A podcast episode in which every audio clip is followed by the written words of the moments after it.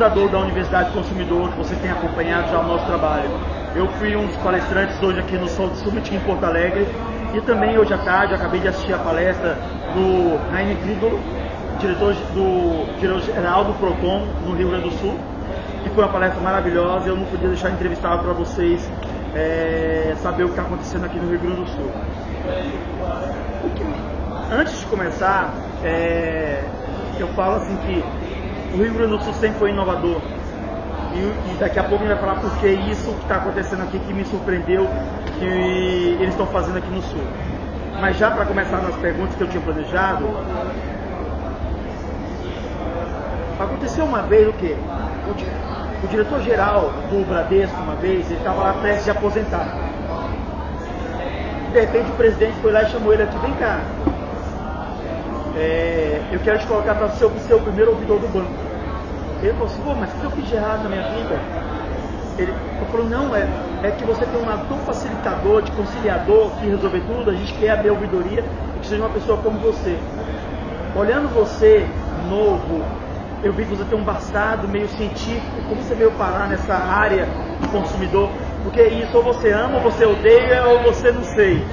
Me fala um pouco dessa sua trajetória e como você veio parar nesse barco, né? Ah, primeiro agradecer as palavras aí, a gente fez uma apresentação agora bem, bem bacana né, no Soft Summit sobre a plataforma Conhece Digital, a gente trata um pouquinho de inovação aí do setor público, que é fundamental. A gente precisa estar olhando o que a sociedade está precisando.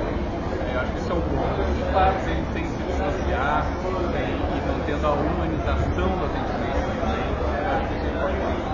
Mas uh, essa, essa ida né, para a ouvidoria, eu acho que realmente, né, reclamação, ou você odeia. E, e, e normalmente quando odeia é porque o enfoque está sendo errado. O enfoque de olhar e dizer, olha, eu tenho um problema e agora como é que eu resolvo e transformar aquilo em olhar o copo meio vazio ou de fazer tempestade em copo d'água, né? Os nossos ditados do, do dia a dia. Mas você, você também pode olhar para a reclamação como uma possibilidade de melhorar. E, e, do ponto de vista da empresa, é uma possibilidade até de fidelização do cliente.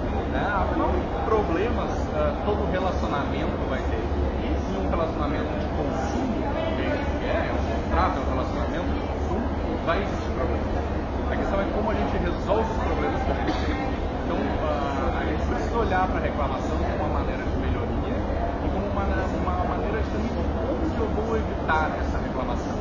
E é isso que é culpa é complexo não é a, a, a prevenção uh, amplo que utilizava no passado. É você olhar e ver, bom, eu tenho situações legais que eu preciso estar adequado, mas mais do que isso, também tem situações talvez eu esteja atuando do ponto de vista legal, mas que o meu consumidor lá da ponta precisa de uma informação melhor. Afinal, boa parte da, das demandas de consumo ocorrem por falta de informação. O direito mais básico, mais singelo, lá definido né, no artigo 6 do, do direito O direito de informação, de ser informado. Isso é o, é o principal que a empresa precisa olhar, que o consumidor precisa ter e que o PROCON, né, agora falando um pouquinho da nossa realidade, o PROCON está ali para ser facilitador, aproximador. E eu costumo brincar e dizer assim, consumidor e fornecedor só existem porque eles coexistem. Não há mercado de consumo sem fornecedor e sem consumidor coexistir. Eu acho legal que, basicamente, o que ele falou me lembra muito um pensamento sistêmico. Ou seja, todo o lado científico dele, do passado dele, para o que ele estudou, ele está aplicando aqui na carreira dele. E é válido, é válido. Você tem os efeitos, você tem o sintoma, a causa é, criadora, e com isso você vai resolvendo o conflito, você está apaixonado, e com isso você vai resolver. Eu acho que é um pouco do passado que ele está trazendo desde a carreira dele de cientista. É, se você pudesse elencar três ou quatro grandes problemas de relação de consumo no Rio Grande do Sul, quais seriam? Porque no, no Brasil, no geral, eu vou lembrar assim, é telecom, banco e plano de saúde. Aqui no Sul, você acha que é o mesmo ou muda? Muda um pouco, muda um pouco. Esse gráfico aqui no estado do Rio Grande do Sul muda um pouquinho e talvez até um pouquinho em razão da, da própria cultura dessa plataforma que a gente tem, tem, tem certificado. Quando a gente vai olhar até maio de 2022, nosso gráfico de demanda estava muito voltado para as relações bancárias e financeiras. Era o setor uh, primário ali, de reclamações. Claro, muito ainda eh, uh, resquícios de uma pandemia, né, de um funcionamento do consumidor, de uma mudança de hábitos, da relação financeira do consumidor com o serviço financeiro e bancário. E aí, a, a partir de maio, quando a gente fecha o balanço atual, a gente olha para o nosso gráfico e, e o setor mais demandado dos programas e aí a gente está falando aqui produtos do ano, né? atacado, varejo, situações de não entrega, de produtos defeitos. Então esse hoje é o grande demandado. E a parte, as telecoms, né? a telefonia móvel, fixa, a, internet, móvel, fixa, só quando a gente soma todos é, essa parte fixa, móvel, internet, telefonia, é que esse setor vai aparecer em terceiro lugar no, no nosso gráfico, senão nem isso. Então a, a, a nossa demanda ela para uma mudança de hábito também. Né? O consumidor está se adaptando ao comércio eletrônico, eletrônico e o fornecedor também. Porque a gente muda direito quando a gente está levando comércio eletrônico. Né? A gente tem uma mudança até de questões de troca, que eletrônico, que não existe no presencial. Então isso tudo gera demanda, gera reclamação.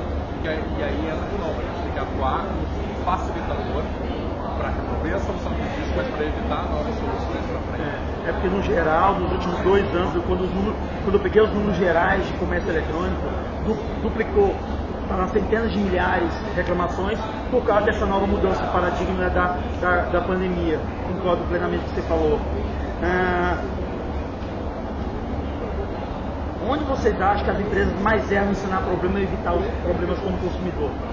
Porque, por exemplo, a gente que é de tecnologia, tem parte, às vezes, o processo, a gente erra às vezes no processo, na tecnologia, ou na mal contratação de uma pessoa na venda. Na visão do PROCON, o que você acha que uma ou dois você acha que as empresas mais erram? Não no erro no sentido de botar o dedo, mas o que, que a gente está aprendendo, ou poderiam aprender? Eu acho que o grande pecado qualquer relacionamento. Aí é, é a falta de conversa. A conversa, o diálogo, a informação é o fundamental. E, e, tanto é que a gente tem, e aí trazendo para o CDC e para a relação de consumo, a gente tem o direito básico, falamos agora do direito à informação. Por que isso? Porque eu posso passar a mesma informação para o consumidor, por exemplo, olha, você teve um problema e esse problema a empresa não é responsável eu posso passar essa informação de uma maneira, eu posso passar essa informação de outra maneira. E a maneira como eu passo essa informação ao consumidor, com atenção, com orientação, entendendo que a existência da empresa só existe, o consumidor também existe, isso é um diferenciador. Fazendo aqui uma analogia, né? por exemplo, como é que o médico chega para fazer uma comunicação de uma notícia para o seu paciente? Ele tem que saber como fazer essa comunicação de uma notícia. E mesmo a empresa tem que saber fazer uma comunicação de uma notícia, por exemplo, uma Gostei. Ou tem que saber facilitar o acesso do consumidor à empresa. Olhar que a reclamação ela é benéfica à empresa. É uma maneira da empresa de fidelizar clientes, mas mais é de mudar, de melhorar, de entender também o que está acontecendo no nosso concorrente e de olhar e solucionar. E talvez lá, na informação básica, prévia, precisa chegar uma informação um pouco mais completa. O consumidor tem direito a saber do seu produto, do seu serviço, inclusive daqueles fatores que talvez façam o consumidor não adquirir. Sim. Porque se ele adquirir sem entender, isso vai ser um problema para a empresa. Então, a informação ela tem que ser completa. Tem que ser completa. Boa, perfeito. Sim, perfeito. E, lógico, há um problema também que já aconteceu com vários economistas, que é o quê? A gente sabe que não temos uma boa educação forte em consumo brasileiros. Olhando para o lado agora do consumidor, se você pudesse elencar quais os principais enganos que o consumidor brasileiro ainda, ou somente aqui no sul, precisa evoluir. É na questão de leitura de um manual, é questão de uma coisa de você saber comprar, ver o que você colocaria do lado do consumidor? O que a gente está devendo, carente? E aí pode ser familiar, pode ser educacional, do lado, o que a gente está pendente em melhorar como consumidores? Talvez o grande fator que a gente a gente vai mudar é a conscientização e a mudança de cultura. E isso é um processo longo. Qualquer mudança uh, cultural, conscientização, é um processo longo. E aqui, trazendo do ponto de vista uh, benéfico, né, na palavra mudança de cultura, e por quê? Porque a gente tem uma cultura de consumo, de, de consumir por consumir né, que, que uh, se traduz ali por consumismo, né, ele é um consumista. Fator. A gente precisa ter uma conscientização do porquê eu estou consumindo. Isso é um, é um papel inicial. E também a gente precisa identificar qual é o nosso público. A gente tem um público déficit de acesso e um público com um acesso maior. Então a gente tem que olhar para isso e dentro disso cabe também hora fazer política pública. Por exemplo, falando da realidade do PROCON, né, que é aquilo que, que cabe. O PROCON não pode ser um órgão que simplesmente trata reclamações, resolve problemas já existentes. Tem que ser um órgão também que muda a cultura de consumo.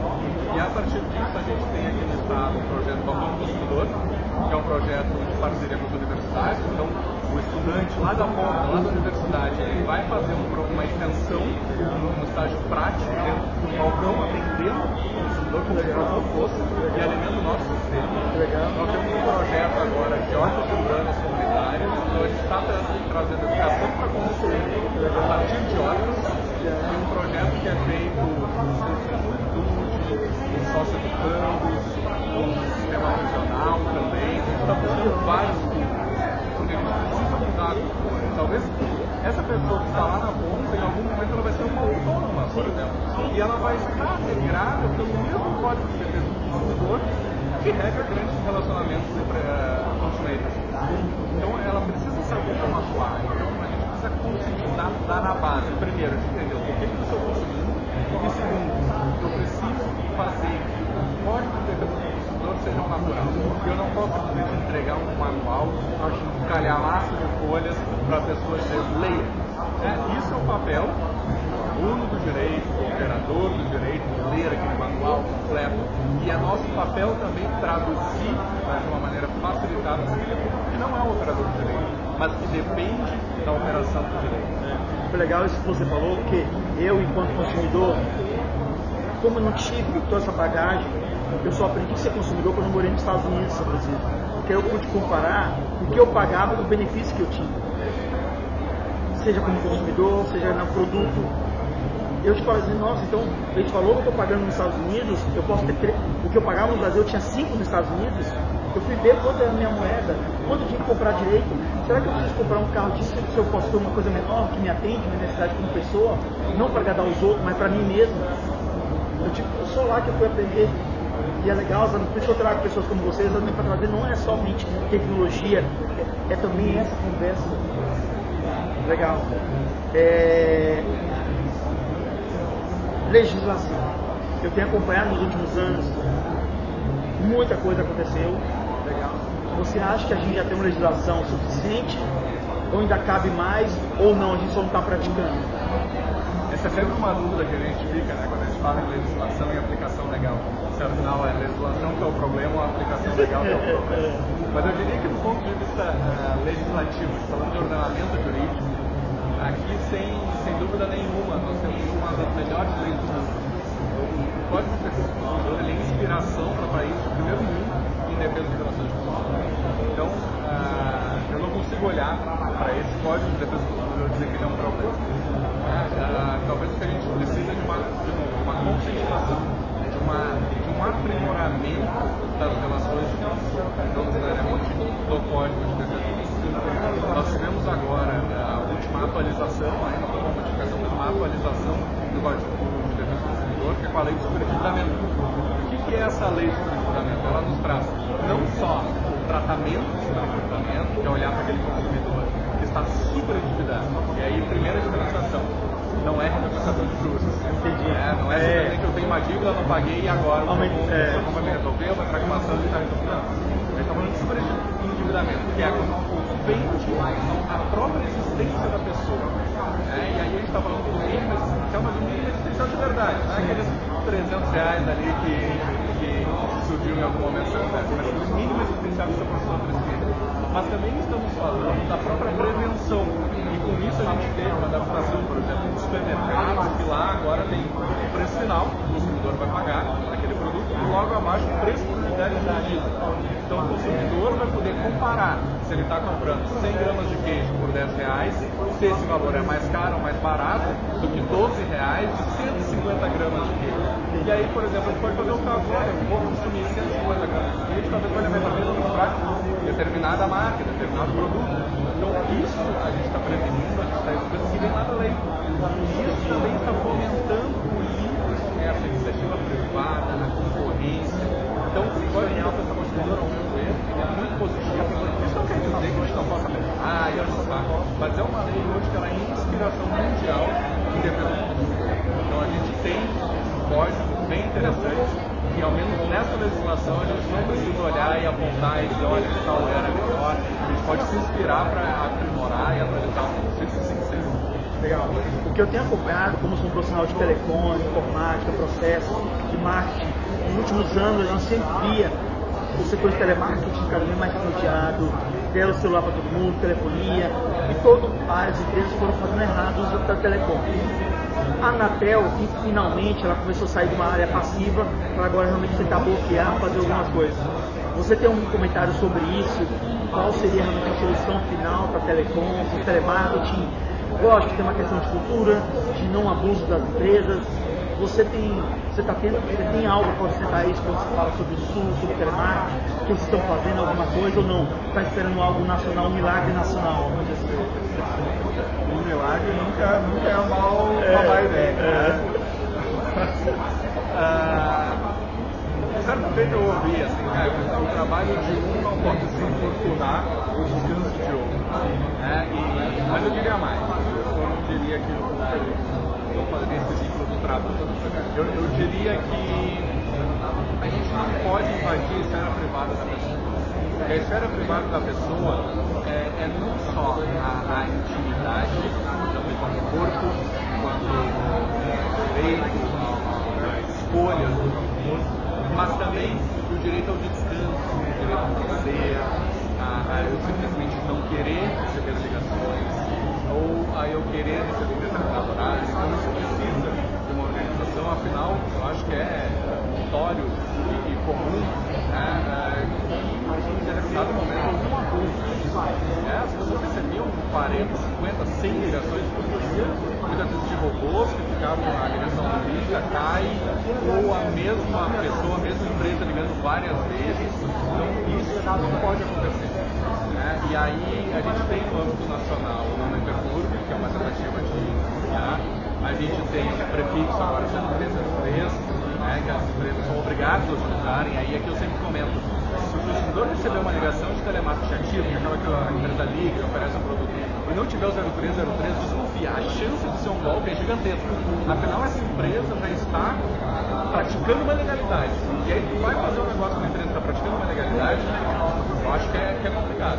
Né? E aqui no estado a gente também tem bloqueio de telemarketing oferecido pelo RS, em que ali a gente tem muitos bloqueios, uh, muitos pedidos de bloqueio.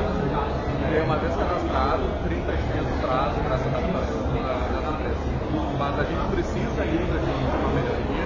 Uh, eu, uh, entender o lado da empresa, né, que ofereceu o produto, mas talvez a gente precise conversar com a empresa e um novo desenho desse formato, os acessos, os mecanismos, né, para o consumidor talvez também seja até prejudicial para a empresa.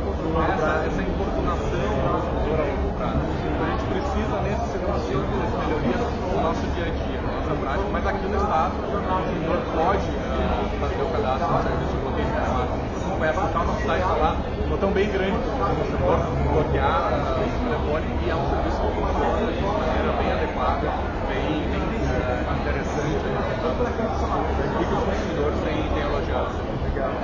É...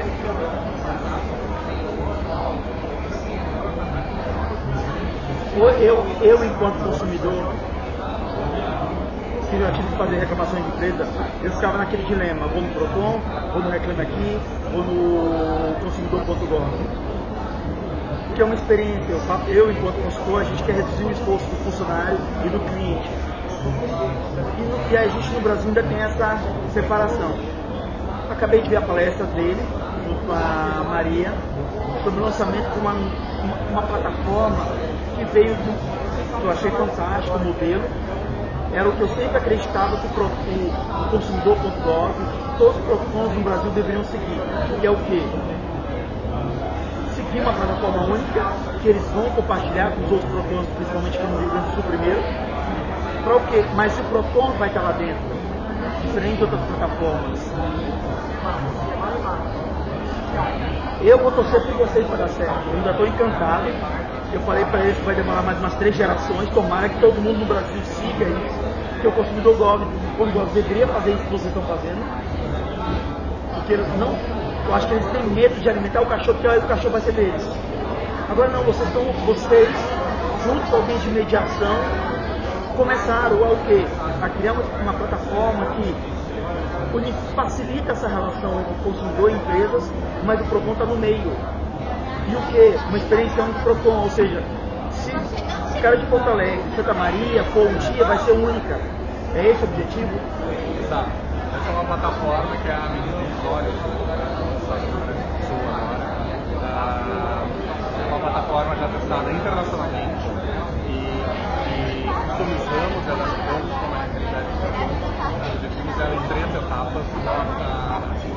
O primeiro ponto, né, a gente olha uma plataforma, a gente só pode ter uma plataforma não tutelar ao consumidor. Afinal, esse é o papel, essa é uma política pública que tem que ser feita pelo órgão público, no nosso caso, então, a primeira etapa, o consumidor vai apresentar a sua reclamação de uma maneira intuitiva e instruída pelo PROCON, então vai estar lá a organização, a maneira de. Essa reclamação vai vir ao PROCON primeiro, então o PROCON vai olhar essa reclamação e vai poder devolver ao consumidor, dizendo, olha só, está tudo bem, faltou uma esclarece melhor aqui, então a gente o consumidor e como apresentar essa reclamação é para ela chegar redonda até a empresa. Mais do que isso, vista da empresa, a gente também está naquele filtro. Por exemplo, se o consumidor apresentar uma receita de bolo na nossa plataforma, a receita de bolo não vai chegar na empresa.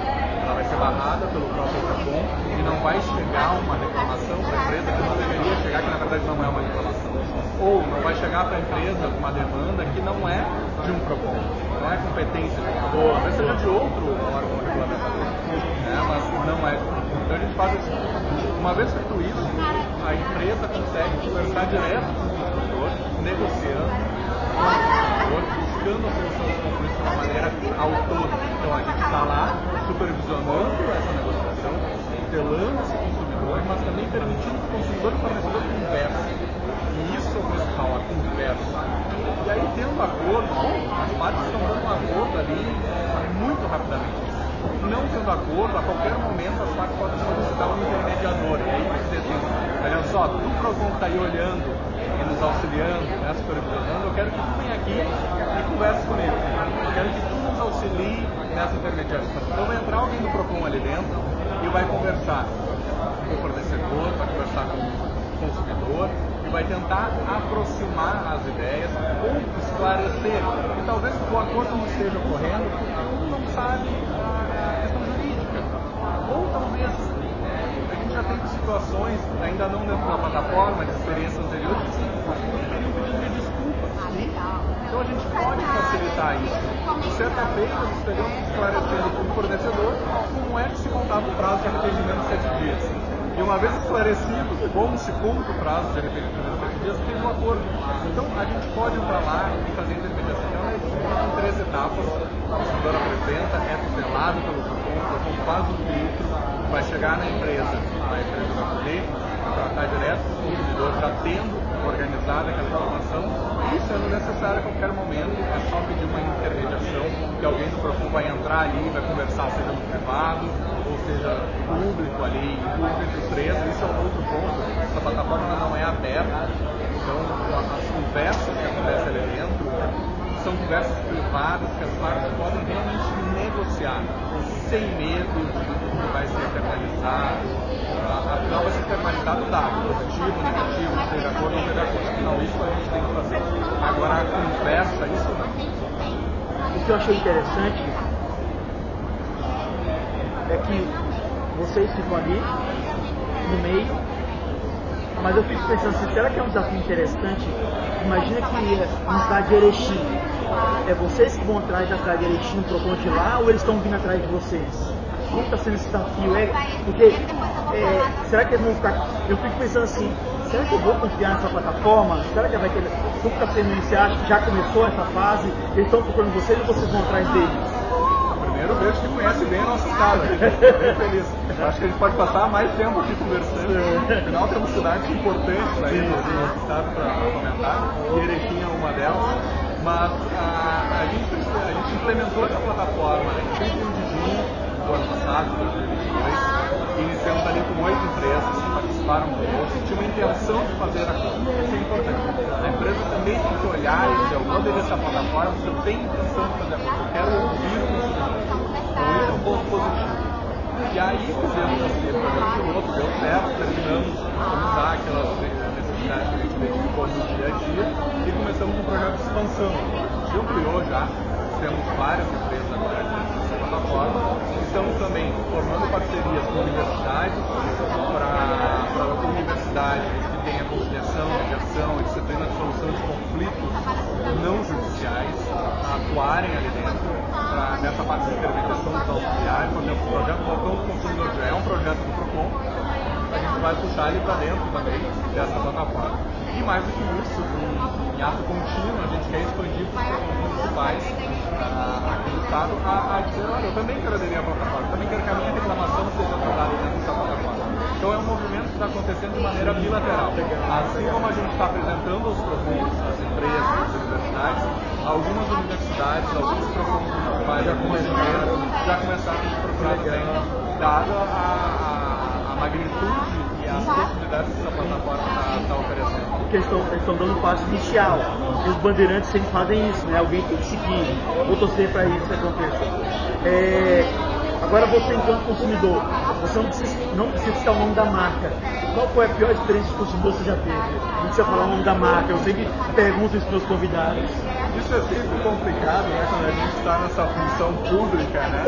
É, não, mas eu não falo o nome da marca. Mas eu diria que para mim, uh, seja como consumidor, uh, ou agora, né, como diretor de um plano nacional, a, a pior experiência que existe é aquela que vem arraigada de uma ilicitude que a empresa tenta se justificar sabendo que é legal. Por exemplo, eu tenho lá um aplicativo de, de compra.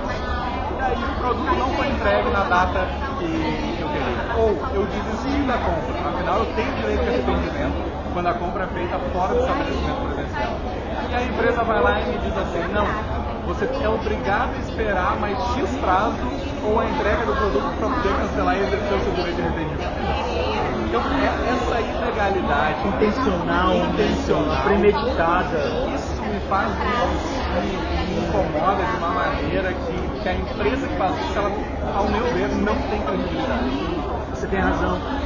A gente perdoa a relação com a empresa, perdoa a empresa, perdoa o funcionário, mas desde que ela tenha sido transparente, né? Exatamente, a transparência era muito necessária. Por exemplo, ah, adquiriu um produto, teve um problema de logística, lá ok, acho que os problemas fazem parte do, relacionamento E a questão é como eu vou resolver. Agora, a empresa saber que está dando um problema e não quer entregar, não consegue entregar, ou seja lá o que for, e se bloquear a partir de uma ilegalidade, não, não pode cancelar isso uh, dentro principalmente desses aplicativos que estão surgindo aí. Isso para mim é um, é problema e me incomoda como consumidor, que afinal todos nós somos consumidores, 100% da população é consumidor. Inclusive o fornecedor, é um momento para ser consumidor também, afinal, dormindo somos consumidores, né? adquirimos uma cama, pagamos o ar-condicionado, a luz, o ventilador, então somos consumidores. Isso me incomoda como consumidor enquanto gestor público, gestor de um órgão fiscalização é, nas relações de consumo ainda mais. É, é, durante os últimos, desde 99 que eu trabalho com CRM, atendimento ao cliente no Brasil, eu sempre perguntava assim, cara, como você foi parar nessa área? E aí você via, por exemplo, se você pega gente que estava no era administrativo, tinha um lado de tratar problema, o pessoal promoveu para ouvidor. Ah, você vai ser supervisor de call center. São pessoas que gostam de problema ou são pacientes, amáveis. Ou seja, são pessoas que vieram de várias formações, de repente lidam bem com o consumidor, que têm paciência e foram promovidas. Hoje tem pessoas que já viraram presidente que vieram dessa área de call center, de operação, pessoas já têm carreira nesse setor. Se você pega a academia, ele ensina vendas, ensina, nem vendas nem tanto, mas ensina marketing, ensina administração de empresa, ou seja, na maioria das empresas, a gente está aprendendo né, consumo quando vê o advogado trazer uma, uma busca. Você acha que poderia melhorar na academia, enquanto faculdade ou não? Vai ser sempre pela dor que a gente vai aprender a lidar com o consumo. você vê algum gap, ou vocês estão com alguma iniciativa que pode ser assim, olha, vamos tentar na raiz, ok, aquele funcionário, aquele aluno que está formando em escola pública, talvez ele melhore. Mas aquela formação de profissionais que eu tenho vários, já liderei projetos milionários no Brasil ou fora, que aqueles caras não sabem o que, que é. Tá bom, eu vou montar um, uma tecnologia para ligar, mas como eu faço um PROCON? Aí o advogado vem e fala assim, olha a multa que você gerou para mim. Você vê algum gap ou você recomenda alguma coisa nesse sentido? É, uh, eu acho que a, a, a multidisciplinaridade ou a transdisciplinaridade, olhar, eu acho que é o grande fator. A gente cada vez mais se caminhando no mercado profissional ter especialistas, especialistas, especialistas. Então, pessoas que sabem fazer uh, a ponta. E, e, a gente precisa olhar também para os profissionais que são generalistas. Afinal, esses conseguem, podem ser administradores, gestores, conseguem linkar essas várias áreas. E, e do ponto de vista educacional, eu vejo que a gente já está buscando uma, uma mudança uh, de educação na formação jurídica do, das faculdades de direito. Uh, nosso próprio código uh, de processo civil, na última teve, já muda né, um pouco do processo aquele tradicional, né, por uma ideia de conciliação, para acordo. E com isso a gente está mudando também a própria academia. Né? A está lá na academia essa mudança para ter disciplina de social, disciplinas de conciliação, organização, soluções de conflitos de forma alternativa. Então, cada uma está utilizando o espectro né, para reduzir isso eles levar para as empresas, para todos os momentos, né? E mais do que isso, a gente também precisa de profissionais que saibam uh, para além da sua área. Né? Talvez um pouquinho da, da experiência que eu trago comigo, uh, embora um um advogado, um bacharel em direito, e toda a boa parte da pesquisa acadêmica vem da bioética. E aí a gente consegue ter ali, entender que, por exemplo, a palavra autonomia, para o operador do direito, ela tem um significado, para o profissional médico tem um significado, para a comunicação tem outro, para o profissional da educação física tem outro. Então, é, é essa complexidade da, do conceito é, é interessante. Então, e, e mais do que isso, a gente precisa olhar uma questão ética envolvida que talvez não seja só jurídica, tem uma questão ética envolvida. A gente tem uma questão de direitos humanos, de cidadania, afinal nós temos uma pessoa no Empatia, né? É, empatia. Sim, sim. Então a gente precisa ter esse olhar uh, para além da questão puramente legal. A puramente legal ela está lá no processo de judicializar, mas talvez eu nem chegue lá se eu conseguir olhar com esses outros, essas outras formas, essas outras lentes eu gostei que você falou, que para mim parece que nessa nova linhagem, nessa nova linha que você falou, parece que a gente vai resolver dois problemas no longo prazo. Primeiro, os advogados vão ter corações. E segundo, os advogados vão trazer uma nova maneira da, das empresas repensarem, ensinar, né? e ser, talvez ajudar as outras áreas a educar do que só realmente atuar no litígio, né? Nós advogados temos coração. não, não, não desafio que fere o meu coração. Mas eu acho que é importante é, é essa, esse olhar, né? olhar para olhar no rosto. Sim, gostei, né? entender que existe uma pessoa humana do outro lado, acho fundamental e sem dúvida. A gente precisa, é, é uma necessidade diminuir a judicialização. Então isso é um papel que a gente tem enquanto academia, é um papel que a gente tem também enquanto judiciário e é um papel que a gente tem enquanto órgão público, administrativo, de facilitar a coisa, afinal a gente está evitando que o Pessoal, esse foi o bate-papo, foi maravilhoso. Acompanhem, sigam o Procon RS, tem muita coisa acontecendo os outros ainda não estão fazendo, o consumidor.gov não está fazendo, eu vou desejar o sucesso para eles. Agora, como vocês já me seguem, tem sempre a última pergunta que eu faço para ele. Se Deus fosse dar mais uma missão, que missão você gostaria de abraçar? Essa é uma pergunta complicada, a gente tinha que ter combinado, né? Não, essa é surpresa. e é Deus, né? Tá dando dinheiro à vontade, tempo à vontade, você escolhe. Você abraçaria mais alguma ou não? Ah, eu acho Outra. que a, a, gente falou tanto aqui de, de relacionamento, soluções de conflitos, que eu acho que a, a gente puder uh, ter esse olhar enquanto sociedade, né, mais do que a relação de eu acho que, que é necessário. Então, se em algum momento né, me acordar dessa oportunidade, que seja uma oportunidade de, de poder também uh, facilitar a vida das pessoas. Eu acho que nós, enquanto gestores públicos, nosso grande papel é a facilitação, seja da aproximação, seja da vida das pessoas, assim então possa continuar uh, nessa busca. Né? A, gente, a gente sempre quer aprender sobre o que a gente faz, mas a gente sabe que a gente pode sempre pouquinho mais, mas que possa então continuar uh, buscando essa facilitação na vida das pessoas, afinal, hoje no Estado não existe mais crise, a gente tem agendamento, a gente está tentando no horário exato. Imagina um consumidor, um cidadão procurar um órgão público, se ele for preciso ser atendido durante uma hora, ele vai ser atendido durante uma hora. Se ele precisar ser atendido por uma hora e meia, ele vai ser atendido por uma hora. Então, poder continuar facilitando, seja na parte do consumidor, seja em outra parte que a própria sociedade entender que a gente pode contribuir, facilitar Pessoal, essa foi uma conversa com o René Grigolo. Eu espero que vocês sigam ele no LinkedIn, nas redes sociais, sigam o Procon RS e a gente depois no próximo dia vocês vão conhecer as novidades que eu vou postar do que eu vou, vou captar aqui do, do Rio Grande do Sul e compartilhar com vocês. Obrigado e até a próxima. Tchau.